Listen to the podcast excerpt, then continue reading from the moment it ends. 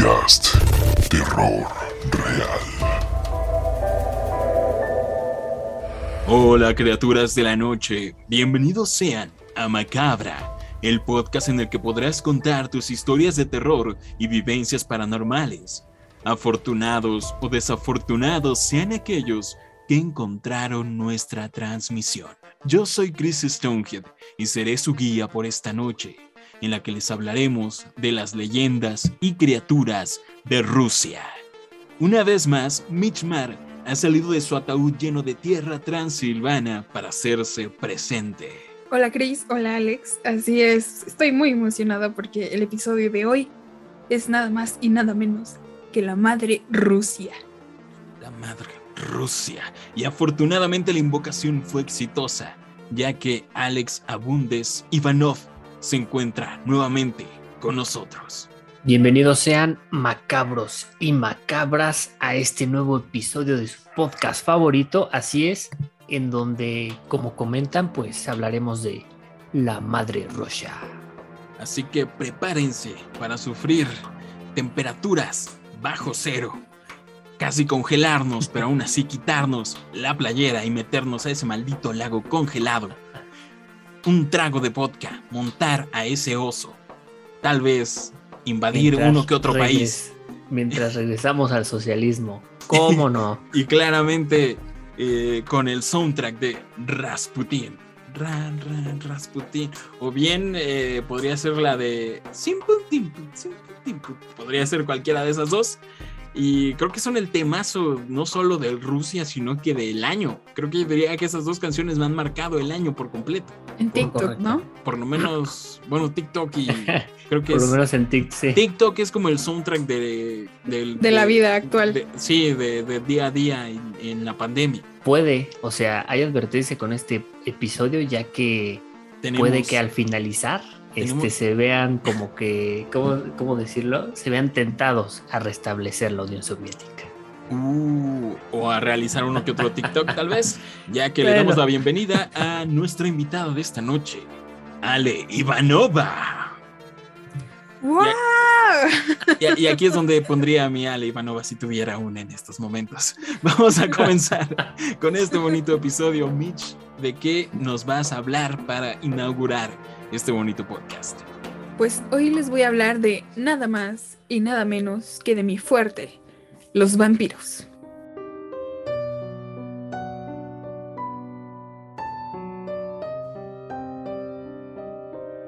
Les hablaré sobre la criatura Burdulak, que se trata de el vampiro ruso que, a comparación de otros vampiros, está obligado a consumir la sangre de sus seres amados, hasta convertir a toda su familia en vampiros.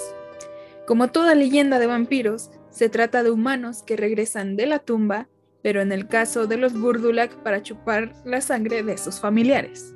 es aquí como, como en México, que ya sea cuestión religiosa, de que las abuelitas tienen ese deber moral de que toda la familia sea de la misma religión y que, y que la ejerza al mismo tiempo, o bien igual en las profesiones ya en, este, en esta nueva época, que, que si tu padre es doctor, va a querer que todos y cada uno de los integrantes pertenezcan al sector salud. Ahí se los dejo de advertencia. Continúa, Mitch. ¿Así?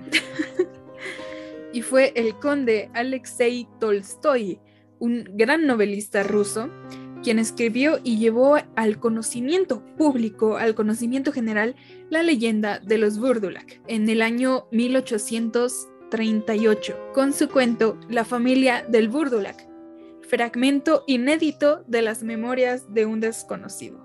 Ese es su subtítulo. A mí me suena a que este señor Alexei tenía algo que ver ahí. Está muy raro que le ponga de subtítulo fragmento inédito de memorias de un desconocido. Sí, claro, digo, aunque debo, bueno, debo, debo admitir que pues el nombre es muy bueno, ¿no? Alex, pero hasta ahí mis comentarios hasta ahorita.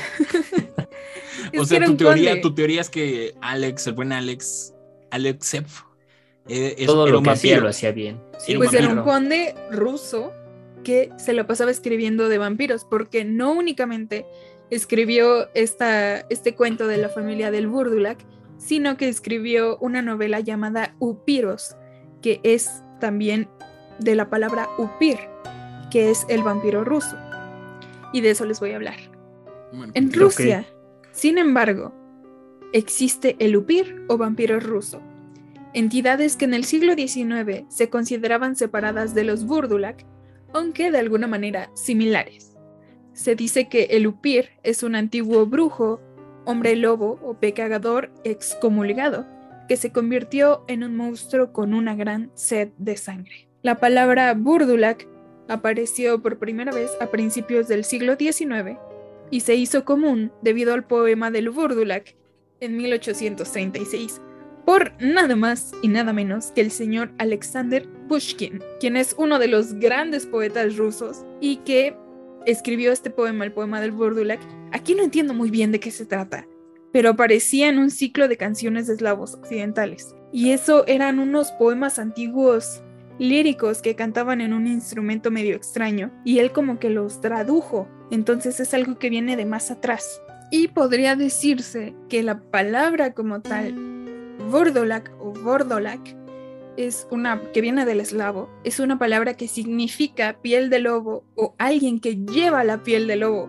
O sea, como si se tratase de un hombre lobo. Bueno, to- en toda Europa y con el mito en general de, del hombre lobo, del no muerto y del vampiro, siempre van de la mano estas tres entidades como si fueran la misma, ¿no? Es por eso que Drácula está tan ligado ya en la novela con los lobos y en las películas literalmente es un hombre lobo, es ¿no? un hombre lobo. sí. Entonces sí, yo creo que va por ahí, ¿no? Entonces, este Pero- vampiro Burdulak es literalmente el vampiro que conocemos de las películas. Pues sí, pero la condición que tiene es que se tiene que alimentar de sus familiares y convertirlos a todos en un vampiro.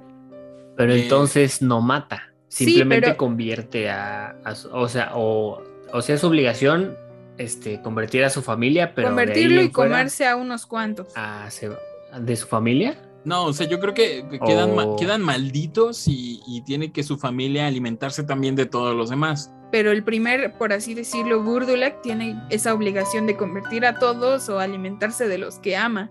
Pero a- además tiene esa necesidad de beber sangre. Ese es como que una variante del upir ruso. O sea, sigue siendo un vampiro normal, pero tiene que convertir a toda su familia en vampiros también. Sí, Pues está bien, ¿no? Para que no se quede solo. Sí, eh, no sé qué tiene el vampirismo con, con la familia. Te recuerdo mucho la película de Van Helsing de Hugh Jackman, donde Drácula está súper empeñado en tener hijos y en tener bebés y en tener novias para procrear nuevos vampiros. Entonces no sé qué tiene muy, muy en la mente. Pero bueno, vámonos con la siguiente criatura rusa, Alex Abundes.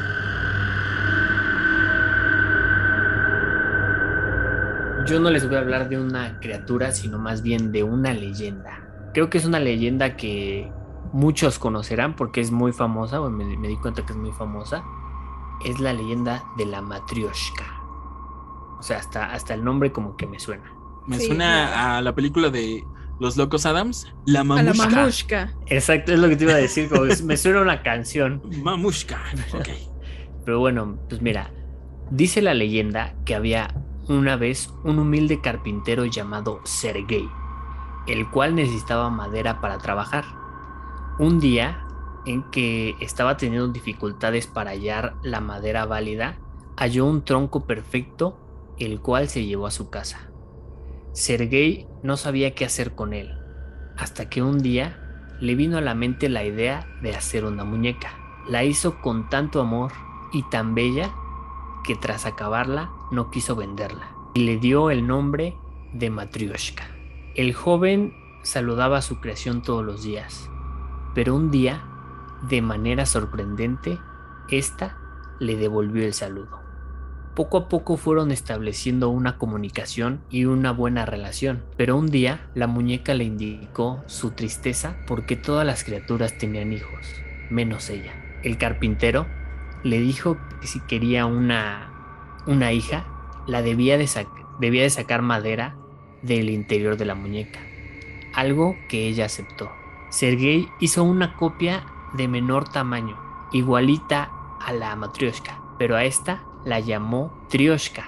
Bueno, después de eso, con el tiempo, Trioshka tuvo las mismas ganas de tener un hijo, con lo que pues el carpintero volvió a hacer con la misma madera de, ahora de Trioshka otra versión más pequeña a la que llamó Oska. Y bueno, pues ya se imaginarán que la situación se repitió, ¿no? Entonces volvió a hacer otro, otro, otra muñeca, pero en esta ocasión hizo un muñeco con bigote y con un aspecto masculino para que no tuviera el mismo instinto maternal. Y a este lo llamó K. ¿Cómo ven este tipo de historias? Pero ¿Esa, bueno, es la- esa es la leyenda? seguimos, seguimos, seguimos. Seguimos, seguimos. Ok, seguimos. Dice, bueno, después de eso, entonces metió a, a cada uno de los muñecos dentro de su pro- progenitora. Días después, sin embargo, y para desesperación de Sergei, Matryoshka y toda su prole se marcharon y desaparecieron sin más. Y Y aquí está la leyenda de la Matryoshka. No puede ser, Alex. No era lo que, no era lo que esperaba, la verdad. Eso no es era algo lo que que te esperaba, cuentan ¿verdad? en el mercado negro de Rusia para que compres sus ju- muñequitos. justa- justamente, o sea, no sé, creo que muchos la recuerdan, o sea, es, es esta muñequita que adentro Claro. tiene otra chiquita, otra chiquita, otra chiquita. Sí, Yo, o sea, yo, yo lo que recuerdo es, o sea, no es la matriosca, pero me suena mucho a Toy Story, la película, los, creo que los huevitos. Es prácticamente eso. No, sí, totalmente. La clásica muñequita rusa que se abre sea, y sale ajá. otro muñequito. Y, nada más le fueron quitando letras al nombre, Matryoshka, eso es lo más bonito. Y K. Ajá, Eso es lo más bonito. ajá, sí, es que de Oye, hecho sí, algo, algo también tienen con tener hijos los rusos, ¿no? sí está. Pues Está, también, bueno. también en Latinoamérica, honestamente, pero Aunque, aunque claro, eh, tenemos que admitir que nuestro amigo el carpintero Sergei encontró la solución fácil. Simplemente hizo Un muñeco, un bigotón, y se y acabó. pues ya. No, además, ya, ya, ya no creo que le alcanzara la madera, honestamente, también. No, pues también iba a ser. O sea, la sí, verdad sí. no. O sea, hablan de un tronco, no me imagino el tamaño del que sería. Eh, Yo también creo como, Ahora como que, imagínate. como más que matrioshka es como algo usado. eh, yo creo que ya como en la cultura popular. O sea, yo no sabía de dónde venía y si es el nombre de estas muñecas famosas, típicas de Rusia. Ajá. Pero a mí me suena que es, es como el, algún apodo de alguna película que utilizan ese nickname como para referirse a una mamá, no sé, la matriarca de la familia. Entonces está, está muy cool, está muy interesante. Me gustó.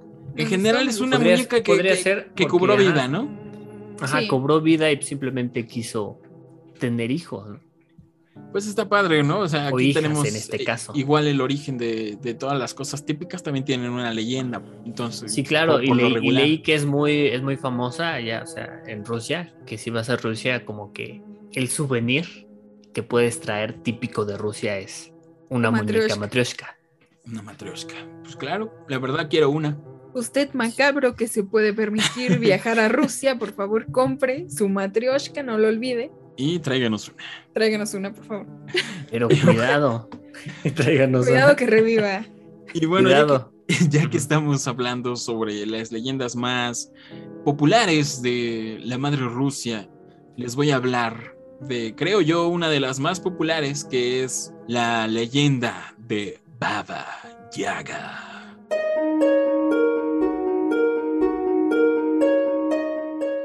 Ojo aquí, no me refiero a John Wick, tampoco me refiero a la película de Ant-Man, porque también es mencionada en la película de Ant-Man. Creo que gracias a estas dos películas se tiene un concepto erróneo de Baba Yaga como un ente vengador y muy temible porque va ligado a Keanu Reeves en busca de venganza por la muerte de, su pequeño perrito. Temible. Ajá. Entonces, y adorable al mismo tiempo. Entonces, eh, pues no sé, creo que mucha gente está confundida con respecto a Baba Yaga. Y pues aquí les voy a contar la creencia rusa de lo que es Baba Yaga. Baba Yaga es prácticamente una bruja clásica, pero que muchos la describen como bruja de dientes de hierro, porque come mucho. Y de hecho es un dicho de que a pesar de que siempre come, Baba Yaga siempre está delgada como un esqueleto es como un refrán allá en ruso, de ahí tradúzcanlo, la verdad no, no, no sé pronunciarlo. Y Es una bruja clásica, una anciana eh, que vive en los bosques. E- es muy arrugada y tiene la nariz muy narizona.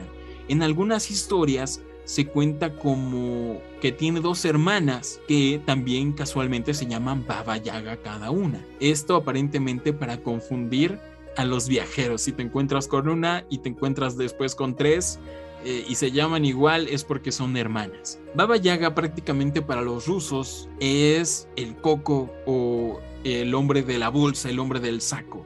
Es el referente con el cual, la historia con el cual eh, asustan a los niños pequeños, pero a la vez es muy usada en el folclore, en varias historias y historias de hadas, cuentos de hadas para los niños y al mismo tiempo otras historias y tradición- tradiciones más antiguas. Es decir, esta historia de Baba Yaga viene desde hace mucho tiempo ya después se plasmó en canciones, en libros, eh, tirándole un rollo más infantil, pero era con eh, este espectro, esta entidad con la que asustaban a los niños y que era protagonista de muchas, muchas historias. Y creo yo que lo más cool de Baba Yaga eh, es su estilo, porque realmente es, es una anciana eh, delgada, como ya lo mencionamos, pero que no viaja en una escoba típica como la, como la clásica bruja, sino que viaja en una especie de caldero. Ella se mete en el caldero y va volando y viajando casi al nivel del piso e- encima de su caldero. Pero también lleva una escoba. Ahorita les voy a contar para qué lleva estos dos artefactos. Y es precisamente que los lleva para cocinar a los niños. Ahí, al momento donde los encuentra, ahí mismo los cocina y se los come. Nada de llevarlos a su casa a cocinarlos, sino que ahí mismo en el lugar.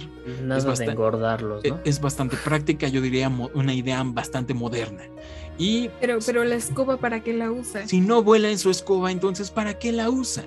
Pues la usa para barrer los restos de sus víctimas, todo lo que va dejando, los huesos, que por ahí se le quedó un tenis al, al niño, pues, pues lo barre para no dejar evidencia de que, de que se Pues, devoró qué- a ese niño. Qué pulcra, es ¿eh? muy limpia, ¿no? Es muy limpia. muy pulcra. Es limpia, es práctica, es moderna eh, el concepto, pero a la vez Me agrada, ¿eh? Me agrada. abraza sus raíces porque lleva la escoba a final de cuentas, Sí, ¿no? ¿no? ¿no? la usa para volar, pero la lleva, ¿no? Como un uso más práctico. Algo de lo más genial de Baba Yaga es su casa. Baba Yaga tiene una casa súper, súper cool que está en el medio del bosque, que tiene dos o más patas de pollo que la sostienen. Dos gigantescas patas de pollo que la sostienen, con la que puede desplazarse por el bosque con todo y su casa. Al momento de ir caminando esta gigante casa con las patas de pollo, va girando, puede rotar en su propio eje, al grado que cada vez que la ven, siempre les está dando la espalda, siempre les está dando la espalda. Y solamente los que conocen el encantamiento correcto pueden llamar, detener a esta casa y hacer que gire, revelando la puerta y la entrada para conocer a Baba Yaga. ¿Cómo conocer estas palabras mágicas? Pues seguramente escuchando a la propia Baba Yaga, que cuando sale de su casa las tiene que mencionar para que le abra la puerta a esta genial casa que se desplaza. Oye, ¿será que de ahí sacaron la idea para la casa búho? Totalmente de acuerdo con la casa búho, pero sigamos escuchando esto. Eh, cuando la casa de Baba Yaga está sentada en un solo lugar, está rodeada por una increíble cerca hecha de huesos humanos. Y hay algunas estacas que tienen cráneos y en los cráneos, los cráneos tienen los ojos en llamas que iluminan el lugar. Así que creo yo que o es gótica o es metalera Baba Yaga. Porque tiene una genial, genial, eh, no solo iluminación, sino que tiene un gran estilo para adornar su casa. Se dice que su casa y el lugar en el que está Baba Yaga está rodeada por todo tipo de espíritus. Ella tiene sirvientes invisibles, se podría decir que como la Bella y la Bestia, tiene sirvientes invisibles que no pueden ver los viajeros, pero que de vez en cuando se manifiestan como manos espectrales, apareciendo de la nada o saliendo de su propia casa para, no sé, pasarle el refresquito, pasarle la escoba, acercarle por ahí, ayudarle a Baba Yaga con, con lo que tiene que hacer. Y algo muy genial es que se refiere a ellos como sus amigos. Mis amigos podrían pasarme la escoba, por favor, y ya sale una mano de la nada y se la pasa. Hasta el Muy momento, fina, Baba Yaga. Baba Yaga me cae muy, muy bien. La casa es muy interesante porque puede cambiar de tamaño. Se encoge al tamaño de una mochila muy práctica para Baba Yaga y se la puede llevar caminando, al tamaño de un ataúd y se puede meter en ella a dormir, o puede ser gigantesca. Los viajeros la ven en los bosques gigantesca. Algunas historias cuentan que Baba Yaga apenas y cabía en su cabaña cuando ellos la encontraron, que sus extremidades salían por las ventanas y que su nariz gigantesca salía por, por el techo de la casa. Pero no es porque Baba Yaga fuera gigante, sino porque la casa era pequeña. Ahí sí no entiendo muy bien. Bueno, entiendo que es práctico para, para llevársela, pero ¿por qué quedaría atorada ahí? No sé qué estaba haciendo ahí Baba Yaga. Es una, forma, es una forma rara de dormir, ¿no? Sí, así Apretado, diría yo. Baba Yaga también tiene, es un ser muy poderoso. De hecho, muchos creen que es una antigua deidad eslava, pero que los nuevos dioses eh, vinieron a sustituirla y se podría decir que se fue al retiro a estos bosques de Rusia a vagar por ahí, a ser un ser libre, muy sabio, muy libre, y que tiene en su poder, bajo su control, a tres caballeros, el caballero blanco, el caballero rojo y el caballero negro, que están a su disposición. Cada uno de ellos controlan el día, el atardecer y el anochecer. O sea que se podría decir que controla el, día y la noche a su voluntad, esta bruja.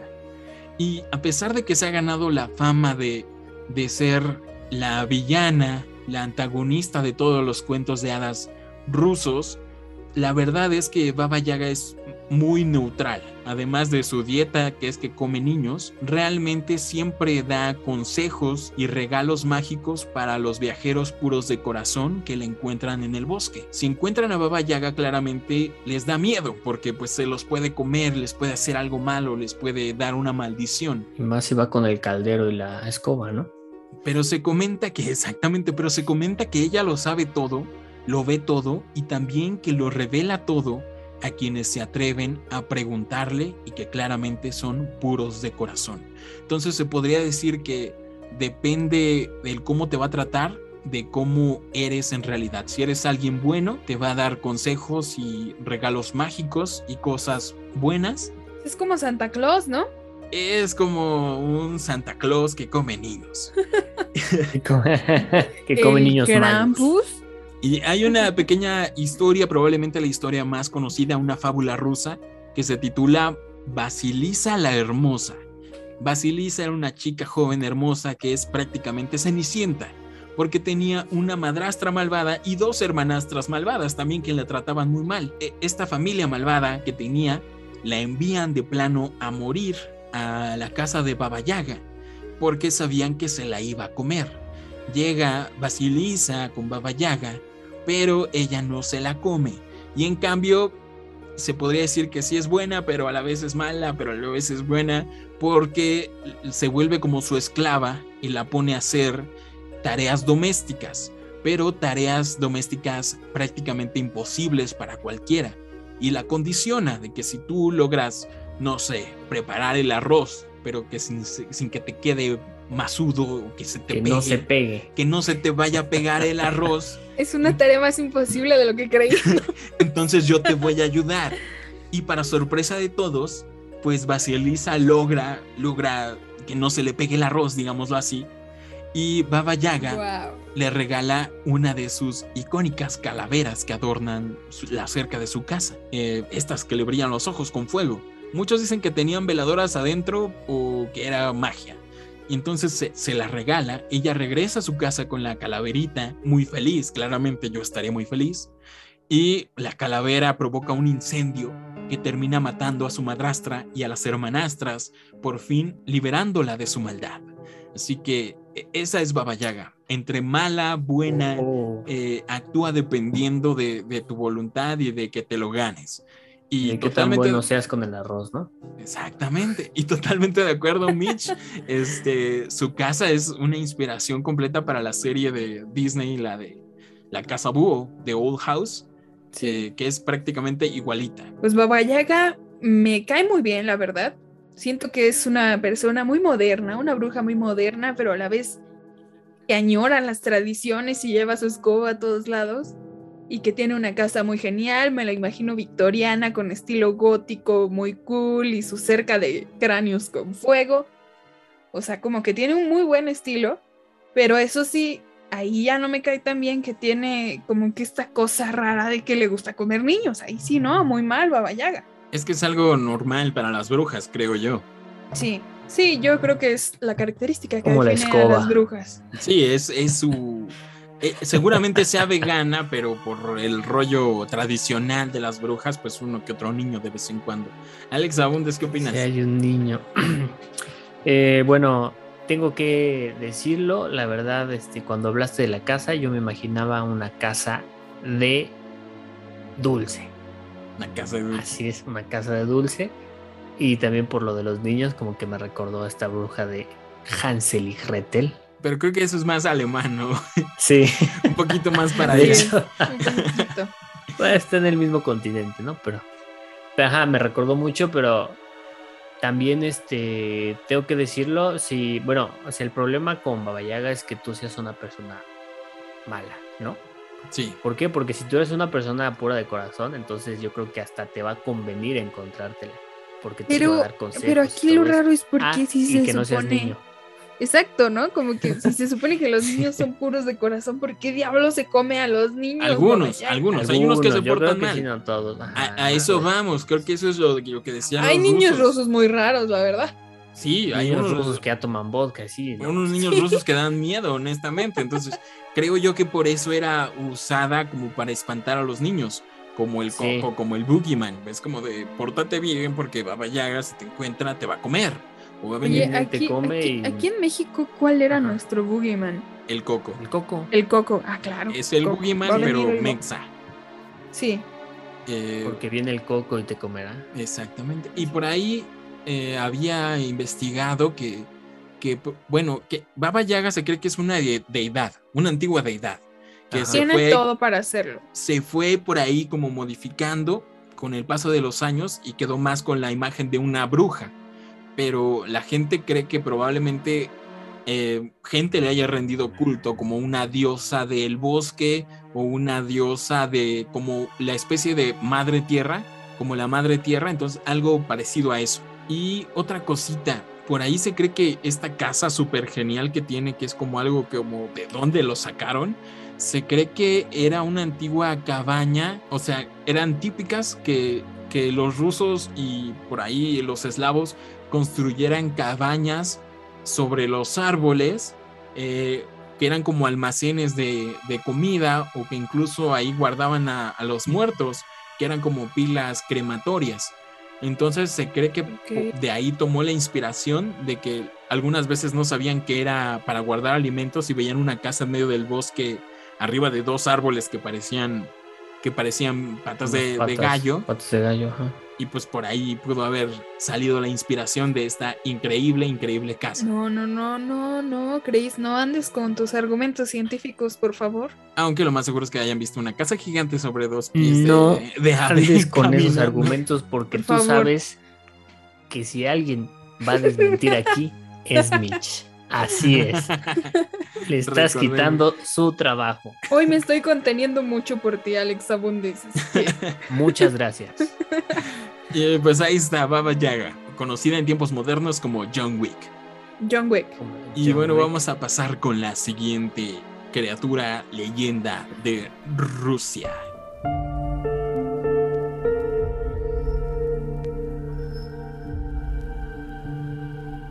Sí, y pues justamente les voy a hablar de la Rusalka. Tal vez les suene este nombre, tal vez no. Y les voy a platicar sobre ella. La Rusalka es una entidad femenina de la mitología eslava y más específicamente rusa, que habita los ríos.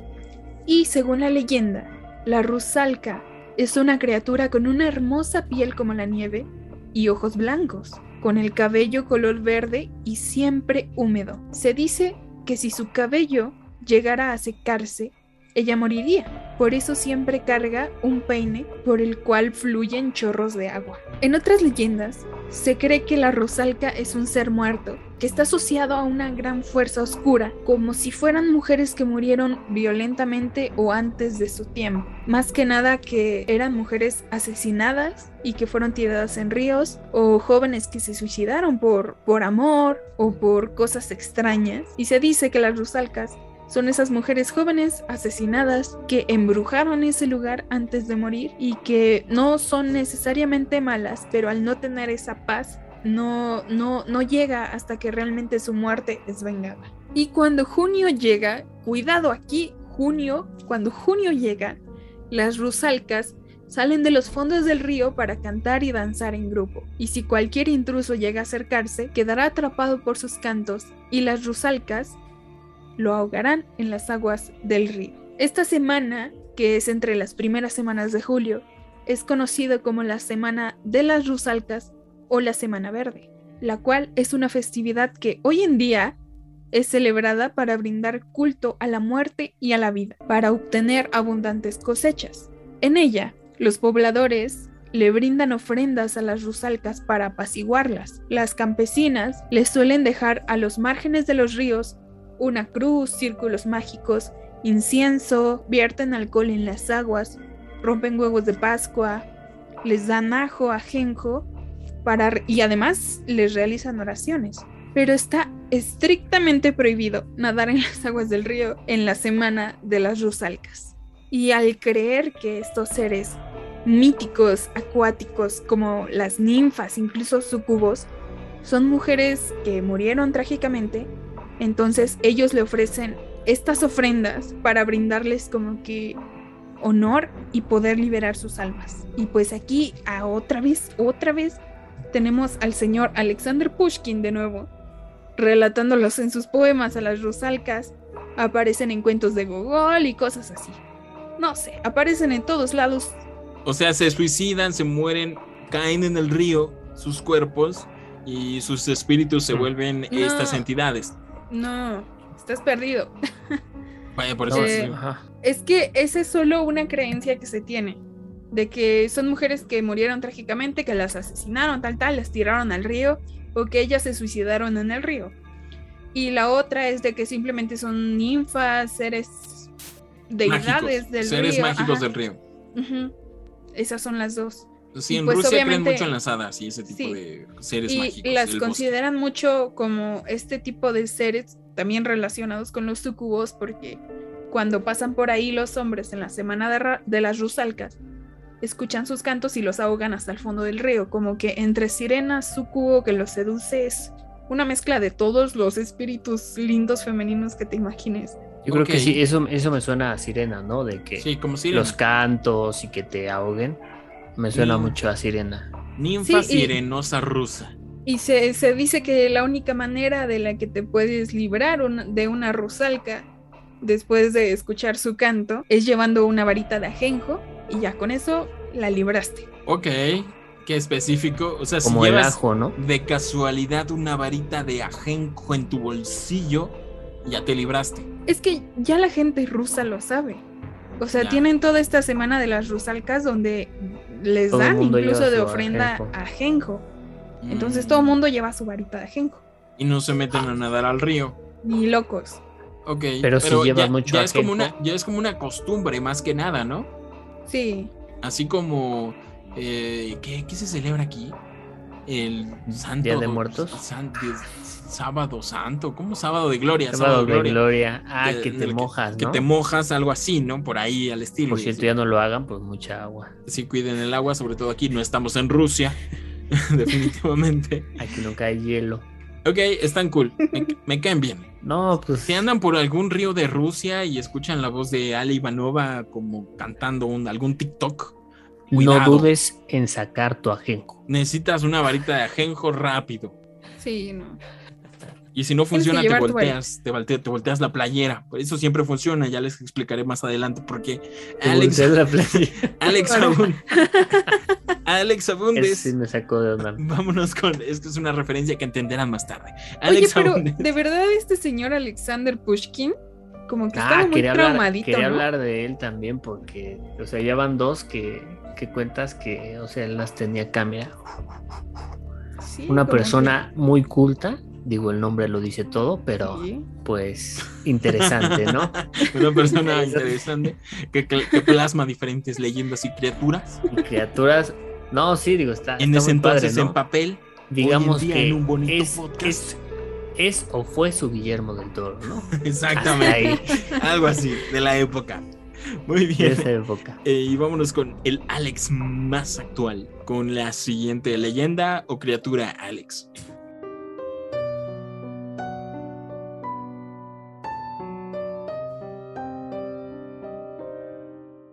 Es otra, otra leyenda que la que les traigo el día de hoy. Y bueno, vamos a hablar de. Es un poco complicado de pronunciar, digo, discúlpenme de antemano, pero es Bodianoi. Se llama Bodianoi. Eh, bueno, sabemos que el Bodianoi aparece ampliamente representado en el folclore porque Rusia es un país de ríos, lagos y mares. El culto de Bodianoi está más asentado en la parte septentrional de Rusia, es cerca del Mar Blanco. Bueno, esto es una, es como, bueno, como ya se lo imaginan, es una leyenda de un, de un, este, de alguien acuático, ¿no? Porque está en el mar.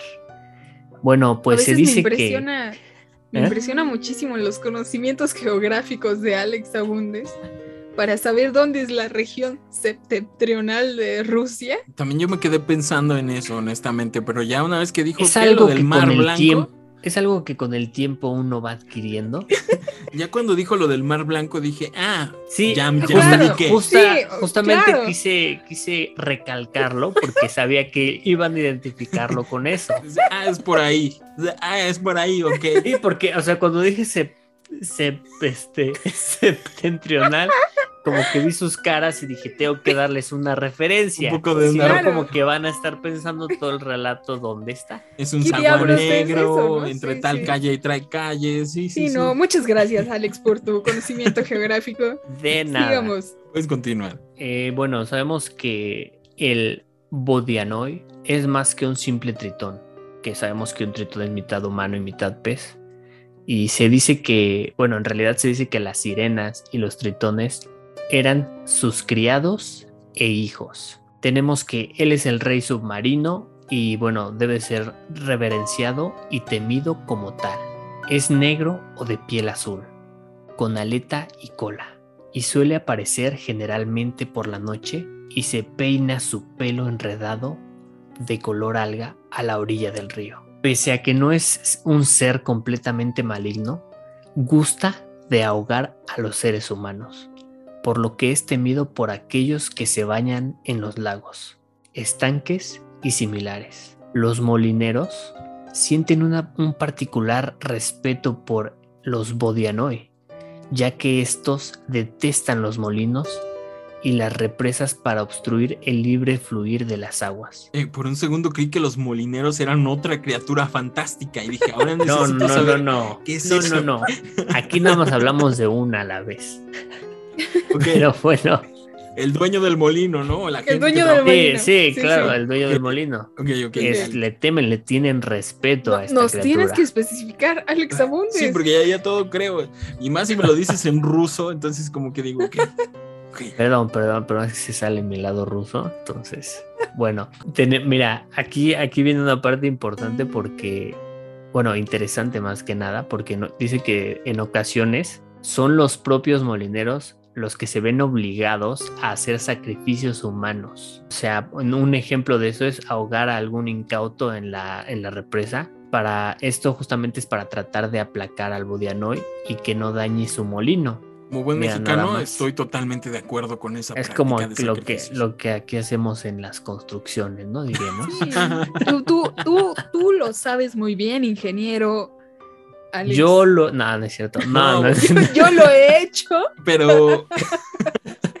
pero. no, pero sí, o sea, Se es entiende, como el ¿no? mito, el mito que aquí se tiene, ¿no? O sea, ese tipo de cosas. Sí, si quieres evitar que, que algo pasa, ya, un ya, sacrificio. ya Ya, es una realidad, ¿no? Creo que sí pasa. hablaremos de eso en otro Ya episodio. Sí, hablaremos de de eso. Pero bueno, Eso me refería yo a los aztecas y a lo- las antiguas Ah. culturas. ¿no? Ah, ok, Ah, ok. se fueron por Ah, ok. temas- Sí, sí, sí, sí, sí, estábamos en otro canal.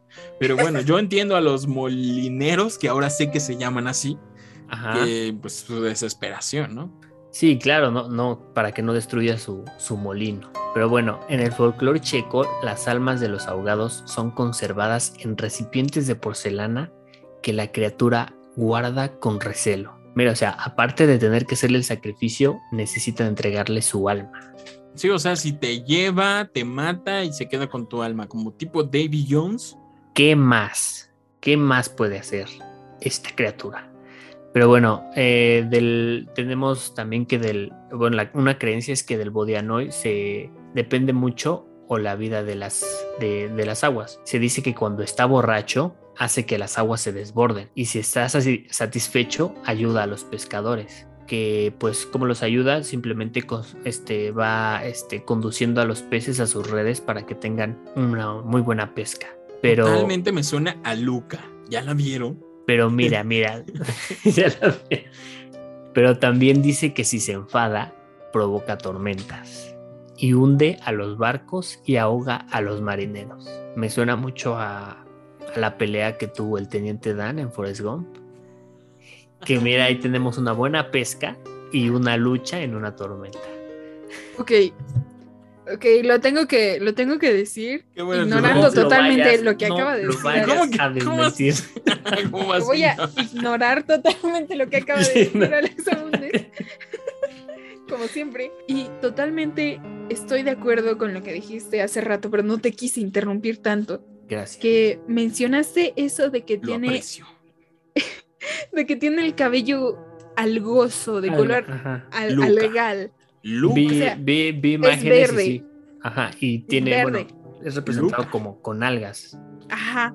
Y además dijiste que, que las sirenas eran sus criados y sus hijos. Exacto, sirenas y tritones. Ajá. Entonces, aquí me suena a que tienen una relación directa con las rusalcas. Porque la- las rusalcas también tenían el cabello verde y siempre tenían como esto de andarse ahí cepillando y todo. Y como que, como que la obsesión del cabello sigue ahí. Que Sí, es claro. que si vives bajo el agua, tienes que cuidarte mucho Se el te cabello. enreda mucho. el Pregúntale pelo, a ¿no? Jason Momoa. O sea, Pero él. ahí me suena su de cabello. que me suena de que hay un ship o de que por ahí procrean a los Son hijos. parientes. Yo creo que están Sí. vinculados. Aparte, Sí. aparte dice que este, el Bodianoy, gusta de, de ahogar a la gente, ¿no? Sí. Ahí Entonces tienen ahí hay otra, cositas en otra- común. ajá, Hay un otra círculo. Un círculo vicioso. La hoja se crea un espíritu de aquellos. O sea, como que van ligados. Aquí Yo, ya estamos creando teorías. Los ahogados por el Bodianov se vuelven en sirenas. Pero, ¿sabes lo que me gusta?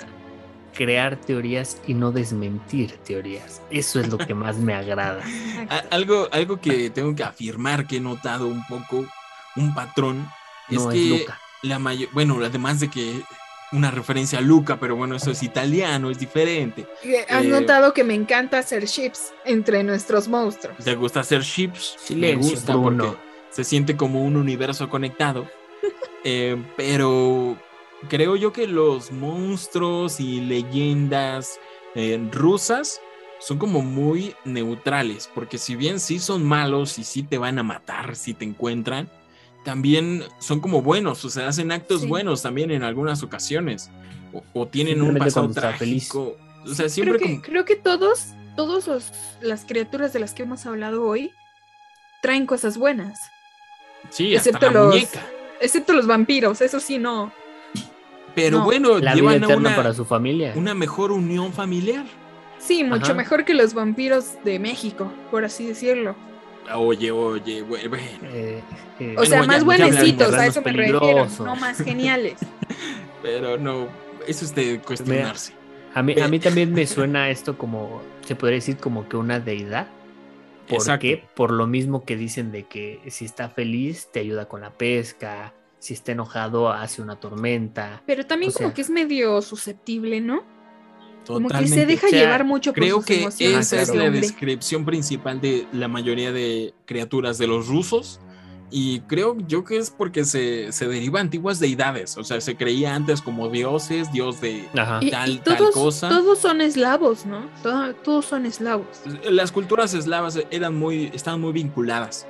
Entonces, como por, por ahí comparten mitos y leyendas y tienen una que otra característica diferente. En el caso de Rusia, ¿no? En específico. Oye, pero ¿no les suena así como que era también parte de los molineros que se inventaban estas criaturas para ir matando gente libremente? Para, mata- para matar gente. Era Dexter Morgan, el jefe del Norman Del Bates. molino, ¿no? Mira, ya con los rusos. Oye, ya no sé. cinco Y decían, personas Oye, esta ¿por qué semana". ese? No, es que vi de lo de Hanoi. No, estaba enojado. estaba enojado. Yo dije, ¿qué hago? No, pues mira, iba pasando un, un pobrecillo, pues hay que ahogarlo. Yo a mí sigo muy impactado con la revelación de que molineros, molineros, qué Molineros. extraña, Molineros. qué extraña Molineros. palabra, honestamente. Pero bueno, Es si lo ya- bonito del podcast que aprendes Uno, nuevas uno aprende, uno aprende. Viene, viene aquí a enseñarnos, Alex. Parte Y bueno, vamos a continuar con ya la última criatura, en este caso de Rusia, que va muy ligada a esto que acabamos de mencionar. Ska. Leche.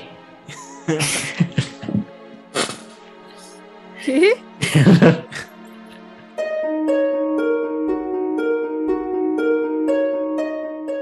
Les voy a hablar rápidamente sobre el Leshi, que se traduce como el del bosque. También es conocido en algunas regiones como Lisovic. Lisovic. Ok, es una deidad pagana de los bosques y de la casa. Es un espíritu masculino humanoide que puede tomar la apariencia de cualquier persona. Puede cambiar de tamaño y de altura. A veces puede manifestarse con cuernos o rodeado de osos o de manadas de lobos. Estamos de acuerdo que hasta el momento están describiendo a Vladimir Putin. Leshi vive en los bosques rusos, pero únicamente cuando no hace frío. Entonces aquí creo yo que hay que señalar que en los bosques de Rusia siempre hace frío. Entonces creo que es como de, por eso no lo vemos nunca, ¿no? Porque solo vive en los bosques cuando no hace frío. Cuando llega el Y invierno. medio raro, ¿no? Medio raro eso. Es Medio le raro gusta- que hablen de no el frío en, en Rusia. le- bueno, es que a lo mejor para ellos no hace tanto frío en esa época. pero no hace tanto frío, si ni hace están a frío, menos 5 grados. seguramente. Y bueno, aquí comentan que cuando, que cuando llega el invierno, que para ellos sí es frío, entre, entre comillas, este, se mete a- debajo de la tierra. Pero, pues como tiene su carácter, eh, antes de hibernar, prácticamente de meterse abajo de la tierra, provoca tormentas, rompe los árboles y aquí bastante cruel echa a los animales de sus madrigueras. Así como de con permiso, ya voy a dormir, hagan espacio. Yo me voy a Eh, dormir, nadie más se duerme. Sí, algo así. Ah, un detalle muy curioso es que le encanta silbar. Él disfruta mucho de silbar, pero que cuando hay gente en el bosque prefiere no hacerlo para no llamar su atención. Nuevamente me parece demasiado conveniente este detalle. Algunas historias afirman que Leshi tiene una esposa y tiene varios hijos y se les, se les ha visto en el bosque acompañados de su familia. Cuando se manifiesta ante algún viajero, se le ve como un hombre común y corriente, pero con los pies de una cabra. Esto creo que ya vamos hilando ahí como que cosas familiares, pero en lugar de pensar el diablo, los rusos lo ven más como un fauno, una especie de criatura. Y algo curioso es que siempre tiene, siempre que lo ven, siempre tiene la ropa al revés. Él controla a todos y cada uno de los movimientos de los animales del bosque, por lo que los cazadores cuando van a cazar, valga la redundancia, se encomiendan a él. Entonces, para evitar que los vayan guiando, si van siguiendo algún animal y los van guiando y se pierden en el bosque y llegan a morir congelados, etcétera, o simplemente si no encuentran ningún animal. Y por cierto, para evitar este tipo de peligros y evitar su furia de Leshi, se dice que se tienen que poner la ropa al revés para así evitar la mala suerte de que Leshi le- le- les dé un destino catastrófico cuando van a los bosques o cuando van a cazar. El Eshi es, es sin duda un protagonista de varias historias de cuentos de hadas. Aquí pasó algo similar como con Baba Yaga y con los demás criaturas y espíritus de los que hemos hablado, es que él sí era un dios pagano, oficialmente un dios del bosque y de la casa, pero que empezó a usarse en el folclore de Rusia y con los cuentos y se volvió más algo como de, de cuentos de hadas. Y bueno, yo estuve investigando sobre esta entidad y descubrí que es muy popular en Rusia, eh, que es mencionado, es el protagonista de una canción que se llama Lukomorie, quiero pensar que se pronuncia así, de Seguramente Vladimir, Vladimir Istosky.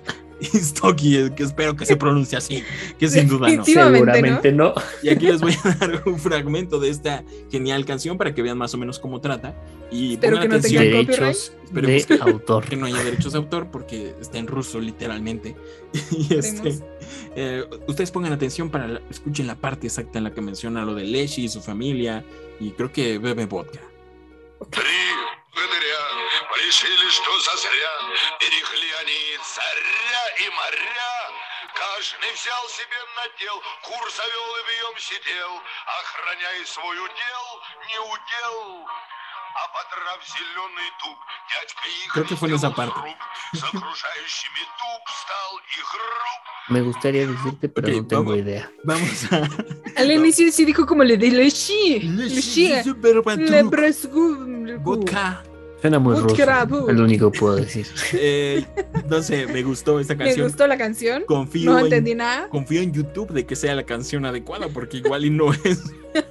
¿Qué tal te engañaron y es otra canción que habla Ah, del, del opuesto o algo así? Quiero pensar, yo confío en internet todavía. Yo quiero pensar que no tiene copyright. Yo también, porque es como típica tradicional, entonces espero yo que no. De todos modos, les dejamos el link en la descripción. Y ahora vámonos a cerrar este bonito episodio con nuestra gustada sección, Alexis. Oye, pero no comentamos nada de Leshi. déjanos Ay, sí, a ver, comenten, no lo Déjenos decir algo. A ver, di- di- Mitch, Y Mitch. Ah, sí. ¿qué opinas de Leshi? Es que me, me seguí con la Eh, canción. Te emocionaste. Pues nada, yo creo ¿Cómo que. no me voy a emocionar? ¿No viste Pues cuánta pasión tenía? Y Yo creo que definitivamente es Vladimir Putin. No tengo dudas. si ven extrañamente a Vladimir Putin con la ropa al revés, rodeado de lobos, como de costumbre se le, se le suele ver, Sí. en medio de un sí. bosque. Un oso polar. Sí, Yo o sea, Yo creo que es una imagen bastante común. un oso grizzly creo que es más. Un oso grizzly. Uso Sí. grizzly, ajá. Yo creo que es, es Leshy, creo yo, que es, eso es lo que pasa. Ok, y yo creo que debe de ser algo bastante común, como tú lo dices, porque existen muchísimos cazadores en Rusia.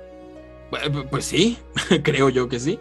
Y yo creo que es Me más suena es- que sí. esta costumbre de ponerse la ropa al revés. Yo también la he escuchado aquí en México. O sea, creo yo que a lo mejor ese no es el origen, o tal vez sí.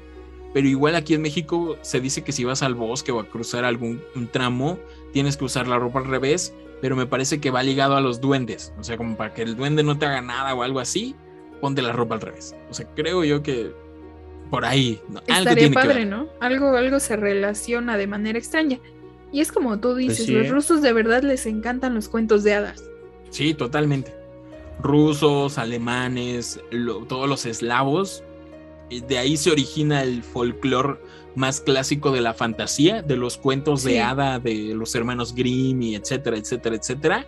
Sí, no de- más que nada los eslavos, ¿no? Que abarcan un montón de países, los eh, Eslovaquia, Bielorrusia, Rusia. Creo yo no que es porque son culturas súper, súper antiguas que conocemos como Ajá. paganos hoy en día, ¿no? Los vikingos y etcétera, que tenían deidades y eran cosas como muy extrañas para el resto de países.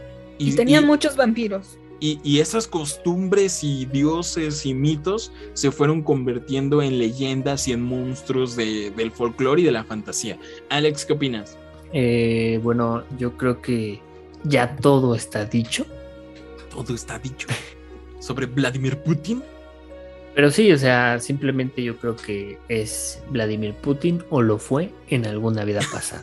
Ahí está. Yo creo que sigue siendo, porque Las ahí cosas está. Entonces, sobre la mesa. Yo creo que Leshi ha, ha de estar por ahí. por ahí. Por Y ahora está gobernando una nación. Y si no es él, yo creo que sí es su viva imagen, totalmente. Mínimo se parece. Una ¿no? Inspiración. Parece. Y bueno, ha llegado el momento de la sección favorita, re, re, re, recomendaciones. Así es, en esta sección nosotros les recomendaremos ya sea un libro, una película, un videojuego o algo relacionado al tema del podcast de esta semana.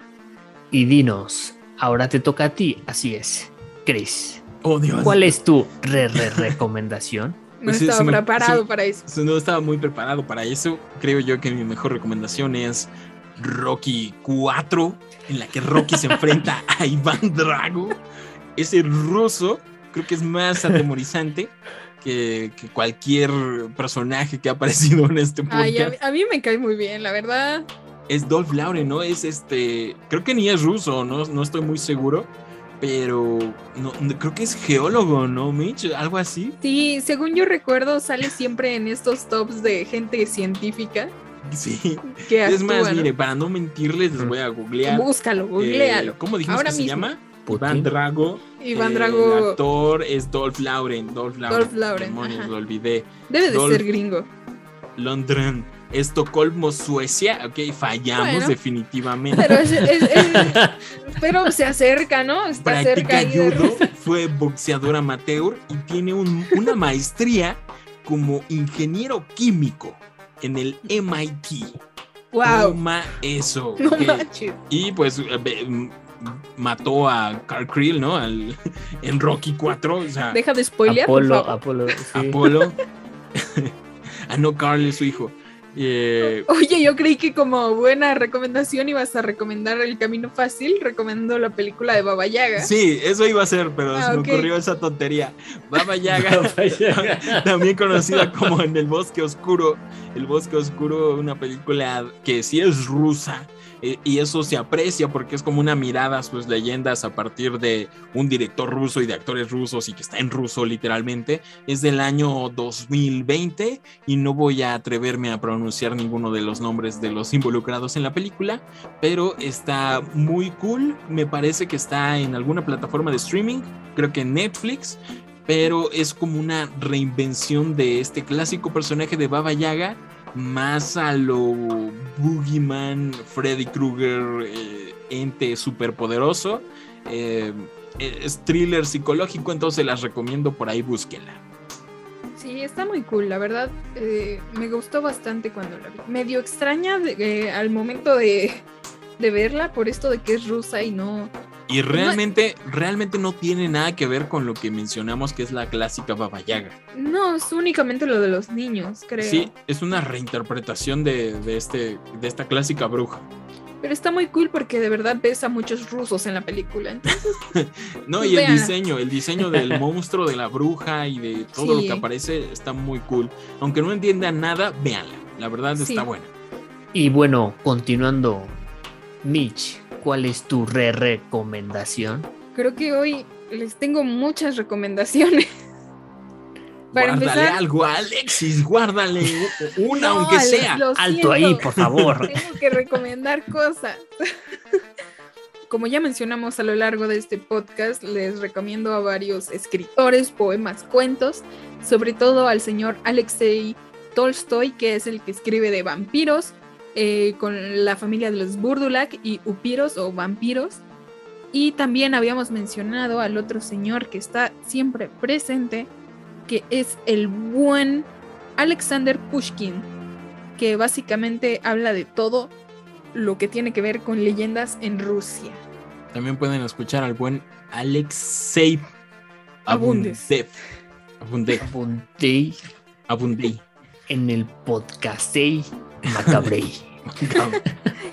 Y, y justo, justo hablando de los Burdulab, eh, existe una película muy buena, que, que bueno, está muy buena, llamada Black Sabbath, que es una película italiana, que su nombre es I tre volti della paura.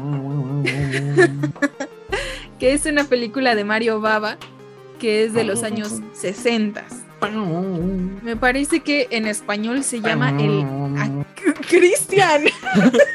No dejo de pensar en Black Sabbath, perdón. Ajá.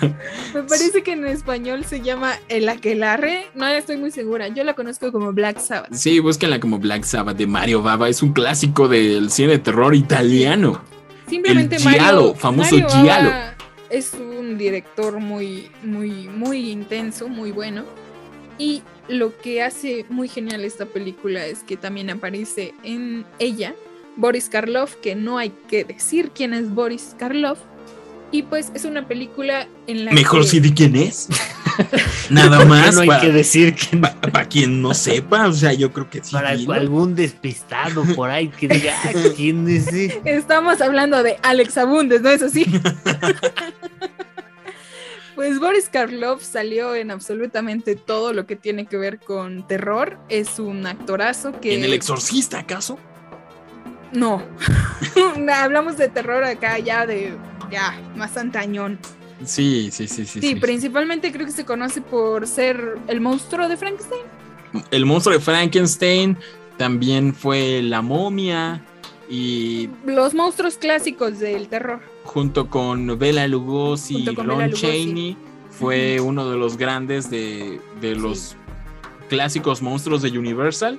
Fue Sí. él quien interpretó. Dato curioso sobre ese señor que aprendí hace poco, que la gente no sabía cómo habían hecho el prostético para Frankenstein. Esto no tiene nada que ver y están lavando los perros, pero se quedó como el mito de cómo le hicieron para que sus pómulos se hundieran tanto, tan inhumanamente. Pues resulta que tenía una placa de, de, de, de hierro acá en la mandíbula y el señor se la quitaba. Entonces se le hundía naturalmente la cara y pues lo maquillaban. Sí, Entonces, pero- eso no lo, eso, si no mal recuerdo, nos los comentaron en la casa de, de mis monstruos, ¿no? De Guillermo del Toro. la exposición de Guillermo Sí, del Toro de la casa Guadalajara. ¿Cómo, ¿Cómo se llamaba? En casa con mis monstruos. En, ca- en casa con mis monstruos. Sí, Pero bueno, Es un dato bueno. Ya me desvié. Continúa. sí. Es que tú también te Este- pusiste a hablar sobre un actor británico dirigido por un director italiano para referirte a algo o algo ruso. Pues es que está muy cool porque aquí lo como sabemos los Burdulaps son vampiros rusos, pero en esta película vienen tres historias de terror. Por cierto, no sé si Boris Karloff es, es británico porque su apellido no me suena. Sí, según sí es británico, británico.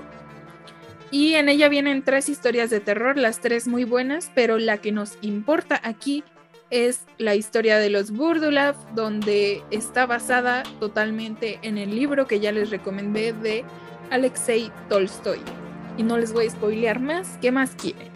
Son varias historias, ¿no? Me parece Black Sabbath son varias historias. Así es, son tres.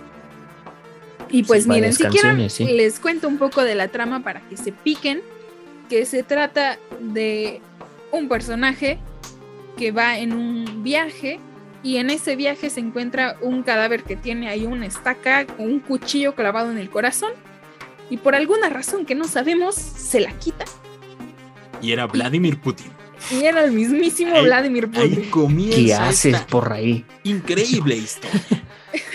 Después de eso, Sí, increíbles totalmente, poderes. totalmente está basada en, en este librecito muy cool de la familia de los Buldulaf. Y por último, Les Otra, quiero- otra más. otra, Otra, más, les dije, les dije que tenía muchas. me vas a dejar sin recomendaciones. Guárdale una a Alex Ivanov. La tengo que decir, es que me emociona bastante por primera vez recomendar música en este podcast. Ya había recomendado antes, ¿no? Sí, Black Sabbath. ok. Sí, no, este grupo. Ozzy Osbourne, No. los murciélagos. Sí, sí, sí, entiendo.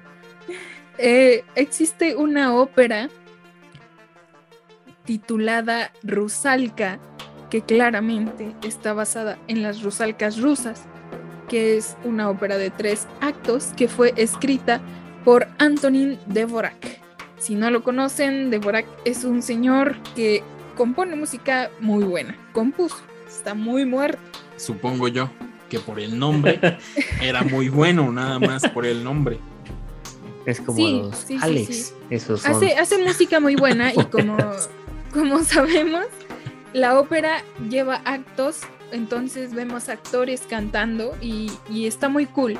Y la historia que narran, la historia que narran Creían que era solo música. ¿Qué? ¿Qué? ok, ok. Ok. Eh, la historia que narran es de una rusalka justamente que va y le pide a una bruja que la transforme en una mujer de verdad para poder conquistar a su amado. Pero la bruja ahí como que le falla y termina por quedarse muda. Y pues ahí está, está un poco basada en la sirenita.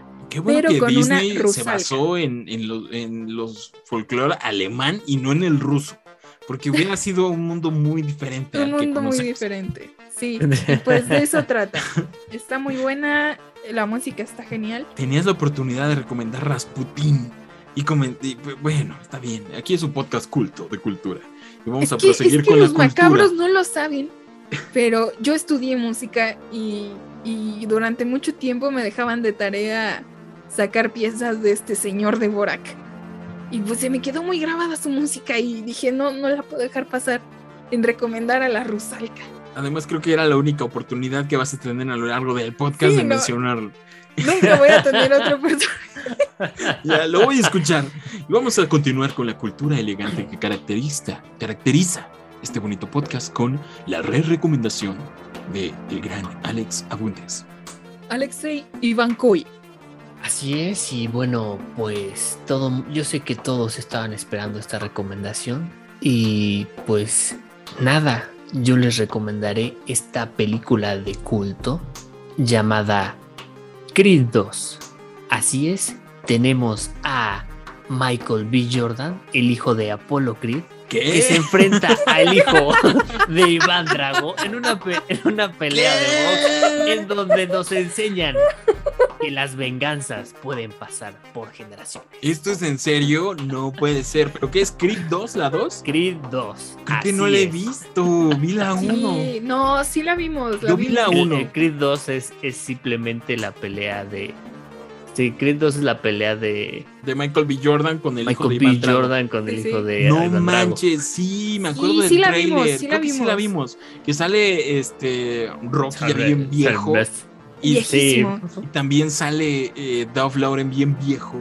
Sí, sí. Y, y sí, sí, sí, que ahora son los entrenadores, ¿no? No, puedo creer que sus recomendaciones siempre son un chiste para mí. ¡Qué inesperado! ¡Qué inesperado! ¿Qué ¿Por más pueden así? pedir? ¿Qué más pueden pedir? ¿Te ¿Cómo- imaginas cómo que los macabros genuinamente quieren ver terror en este podcast y ustedes les recomiendan Rocky Hay y todo. 2? Hay todo. Hay Están acción, en Rusia, hay venganza. hay un ruso, Se ve que van a Rusia. hay acción.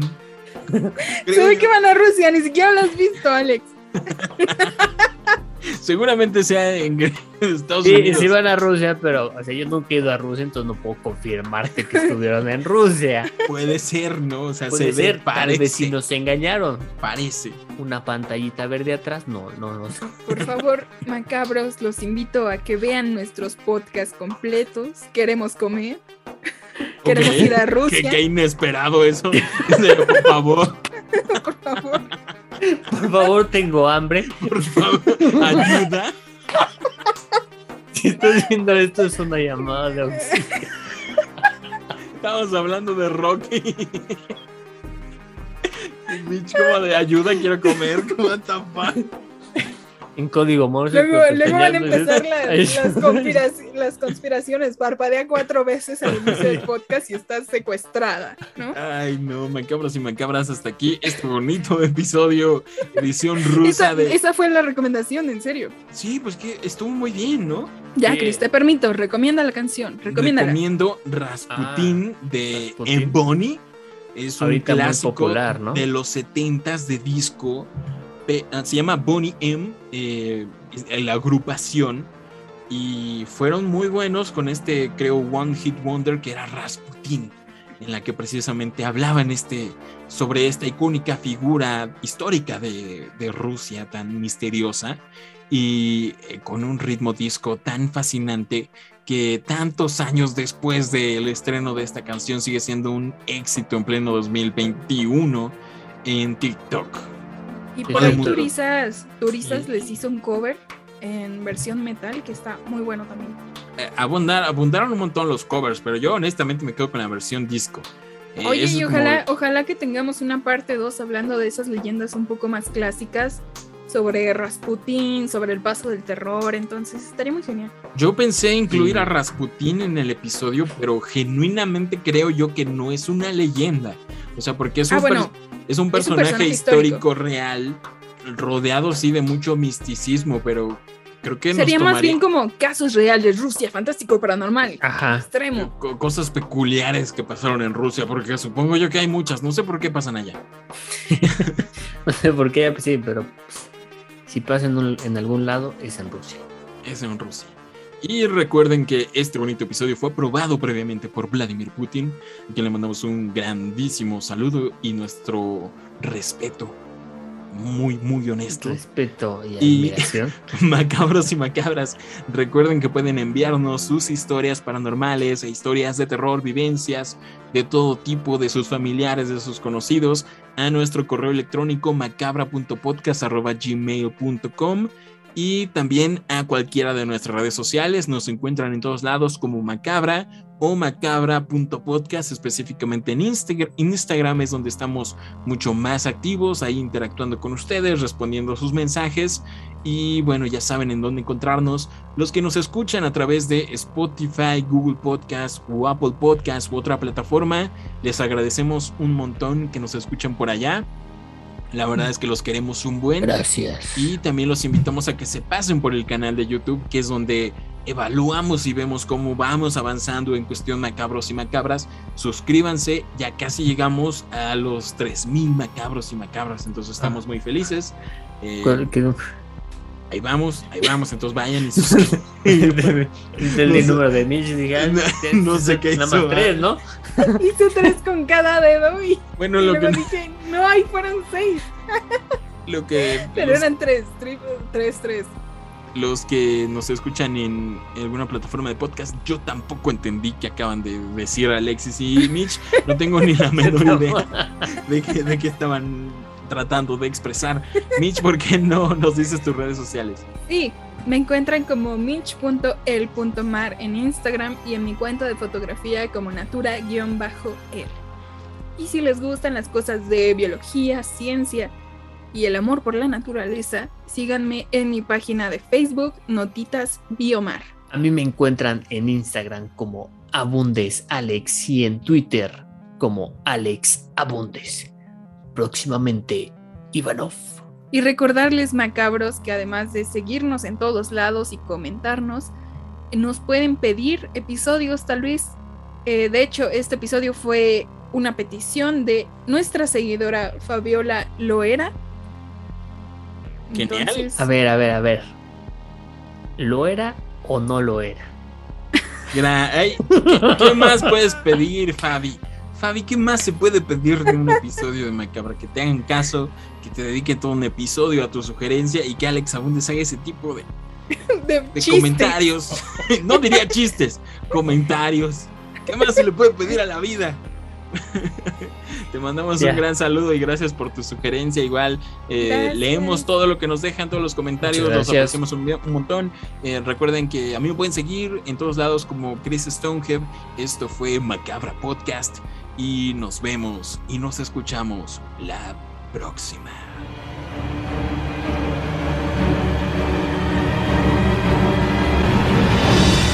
Macabra Podcast. Terror real.